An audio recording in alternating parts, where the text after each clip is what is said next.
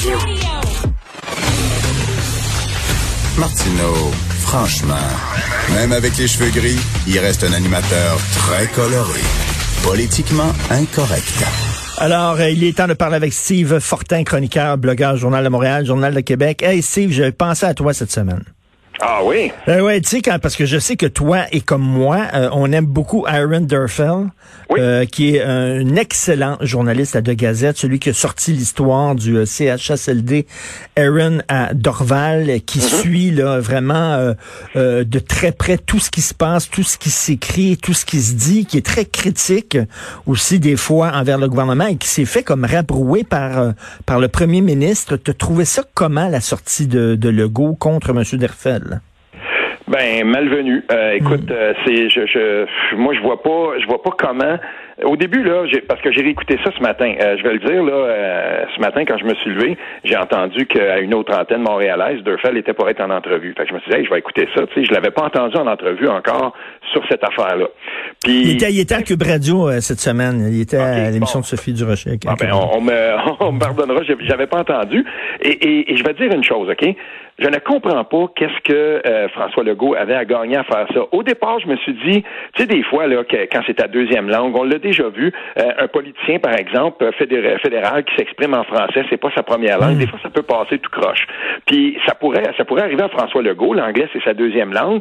Puis on va le dire, là. Moi, je, souli- je, je lève mon chapeau à ces politiciens-là, puis aux gens de la, sa- de la- de la sa- de la santé publique, parce qu'à tous les jours, on filtre pas les questions, puis on répond à toutes les questions. Puis des fois, là, on dirait un interrogatoire, pas mal plus qu'une conférence de presse, mais ils sont là, puis ils répondent.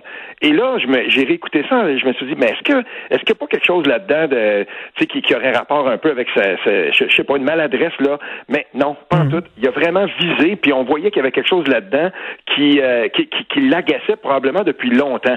Et pour comprendre à quel point c'était malvenu, euh, il fallait regarder comment autour du premier ministre, son équipe de communication, je pense par exemple à un de ses conseillers en com, qui s'appelle euh, Manuel Dionne. Euh, ça, c'est un ancien du PQ qui est allé aux communications euh, à la CAC, tout ça. Puis je l'ai vu essayer de défendre ça. Écoute, ça se défendait pas. Non. Et il y avait rien là. Je veux dire, on peut critiquer le travail des journalistes, mais là, ce qu'il a fait, le, le premier ministre, c'est qu'il il a visé quelqu'un en particulier, puis manifestement, il a pas aimé comment cette personne-là euh, a rapporté la nouvelle ou comment cette. Fait que là, là, moi, j'ai un Et- problème avec ça. Ben, écoute, écoute, j'a- j'avais quasiment l'impression de voir Trump. Ben non, là, là, contre, pas jusque-là. chiale parce que contre les, les journalistes. Non, mais quand même, mais qui prend un journaliste à partie. Puis qui dit, lui, mais- fait peur au monde, puis tout ça. C'était Pour bizarre. une fois, pour une fois, Richard, là, comme je te le dis, écoute, ils sont là tous les jours. Oui, je sais. questions- parce que, moi, dire, il y a, il y a, bon, on va dire, ah, on sait bien, c'est Sun News, mais il y a, il y a deux personnes que je connais dans le, dans, dans, la- dans, si on veut, dans la sphère médiatique anglophone, qui ont fait une recension de plus de la moitié des questions qui ont été posées depuis le début de la pandémie. Ça, ça a été publié au- à la fin de la semaine dernière. Puis, euh, je veux dire, là, ils disaient, regardez les questions qui sont posées à Justin Trudeau.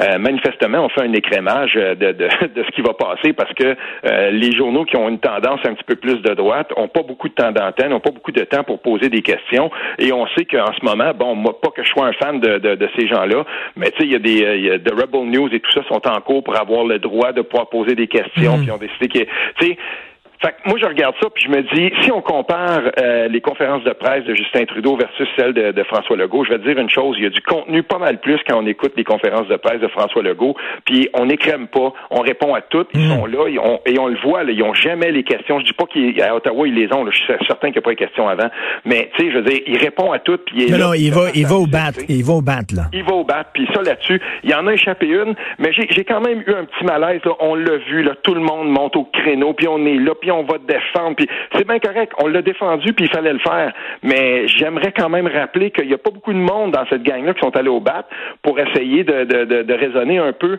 euh, les, gens dans l'ancien gouvernement libéral qui boycottaient Benoît Dutrisac le midi. C'était le plus gros show qu'il y avait à Montréal sur l'heure du midi à radio, puis systématiquement, il y a personne personne qui voulait y aller. Il y avait un boycott complet qui se faisait.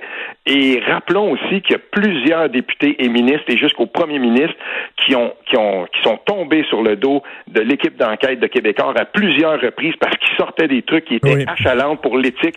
Tu sais, si on veut défendre, là, moi j'aimerais ça que dans cette gang-là, si on veut aller au bat pour défendre la liberté d'expression, on devrait le faire aussi quand c'est des médias, euh, des fois peut-être qu'on a moins tendance à défendre. Tu as raison, puis, euh, puis tu sais, en même temps, là, je comprends qu'au début de la pandémie, euh, on voulait faire bloc autour du gouvernement. On voulait, tu sais, c'était important. Mais là, la pandémie a duré depuis longtemps. On voit qu'il y a des contradictions dans le message du gouvernement.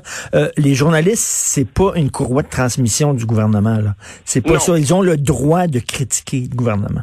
Ben c'est puis on a besoin de ça. Il faut que ça se fasse. Et, euh, tu sais, on va le dire là, quand même. C'est c'est justement grâce au travail des, des, journalistes qu'on est capable parfois de, de, de, débusquer des trucs qui vont se passer.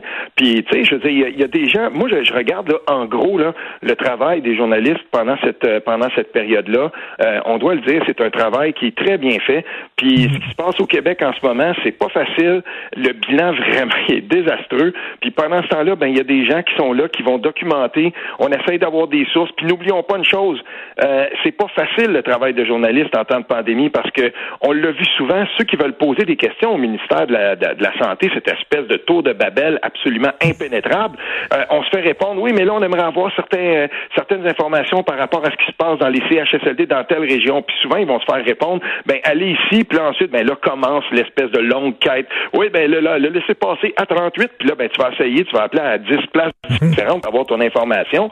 Cette transparence-là fait défaut, mais au moins en conférence de presse, euh, autant les journalistes de Québécois que ceux des autres, hey, tu Louis Lacroix, il peut arriver puis dire, oh, on a reçu un communiqué d'une telle personne dans tel euh, sius, puis whoop, là, on doit réagir. Ben, hmm. on voit au moins que euh, à côté de ça, ben, ils sont là, ils, posent des questions, puis le gouvernement va au battre. Tout à fait. Écoute, comment on peut, autre sujet, comment on peut faire un parallèle entre le masque qui est sanitaire, là, qui est là, là pour te protéger d'un virus, puis la burqa.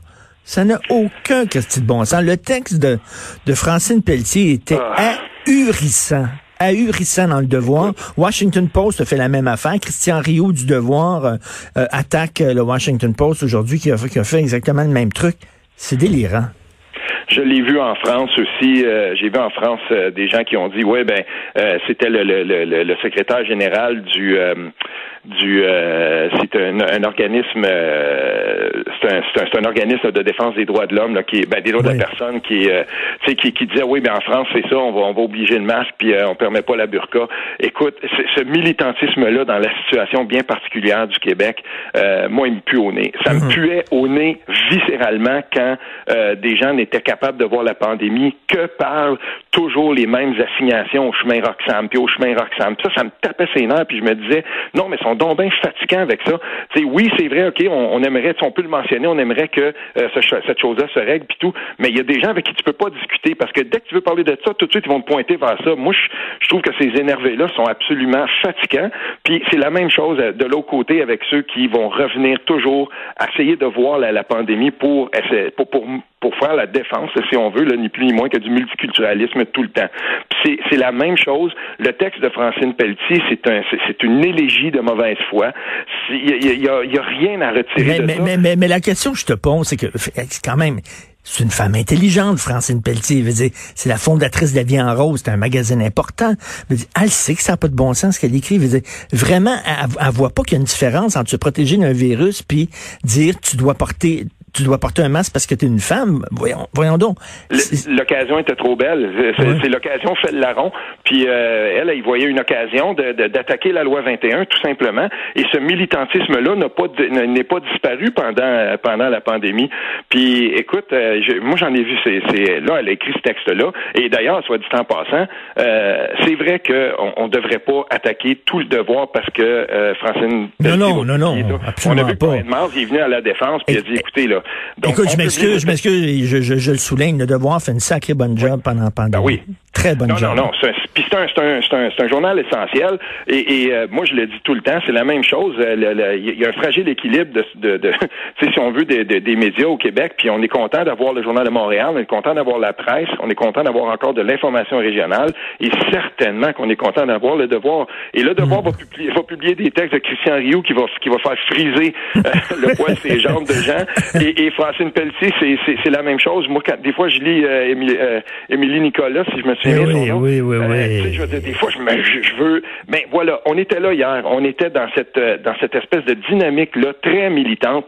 Et que ce soit d'un côté ceux qui ne voient la, la, pandémie que par leur militantisme euh, très très, si on, je pourrais dire là, je sais pas moi, tout le temps les frontières et tout ça. Puis ben ou que ce soit de l'autre côté, moi ça me ça me ça me tente parce que il faut si on va être capable de régler cette question là, il, il, faut me semble en tout cas ranger de, de mettre de côté tout ça. Puis, tout à fait. Autant, autant les, libertariens complètement fous là, qui veulent déconfiner euh, tout azimut. Et de l'autre côté, tu as les, les nationalistes crainqués, là, mais vraiment là, la, la, un peu la, la meute là, qui veulent fermer les frontières. Puis de l'autre côté, les, les mondialistes complètement idéalistes. Toute cette frange-là, là, veut dire, mettez vos idéologies de côté.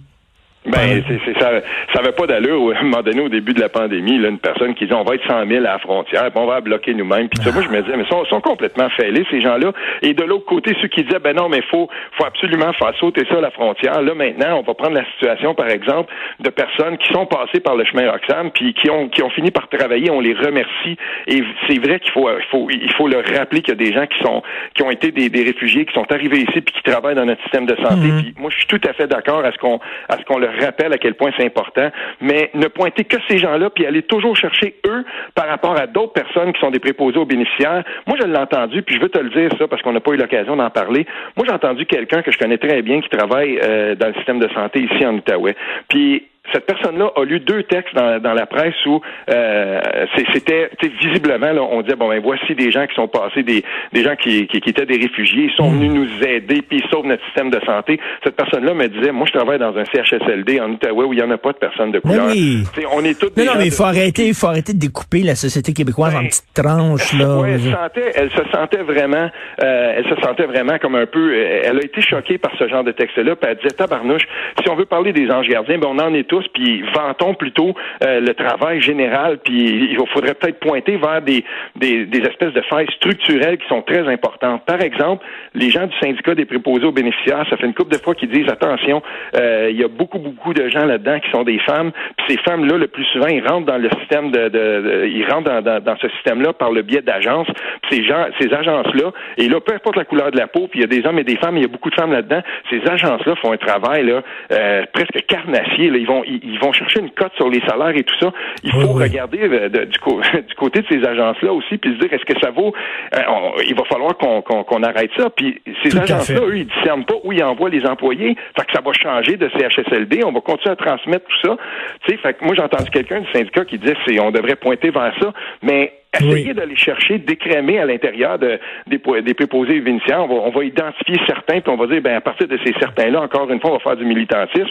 Moi, ça me... Non, non, non, non. Il y a des femmes, il y a des hommes, il y a des gays, il y a des straights, il y a des racisés, il y a, des blancs là-dedans. Ils sont tous importants. Steve, tu es en feu. Bon week-end de trois jours. Oui, c'est il fait beau aujourd'hui, il y a du vent, puis on va faire du bois de poêle, mon ami.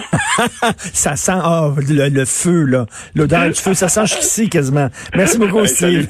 Steve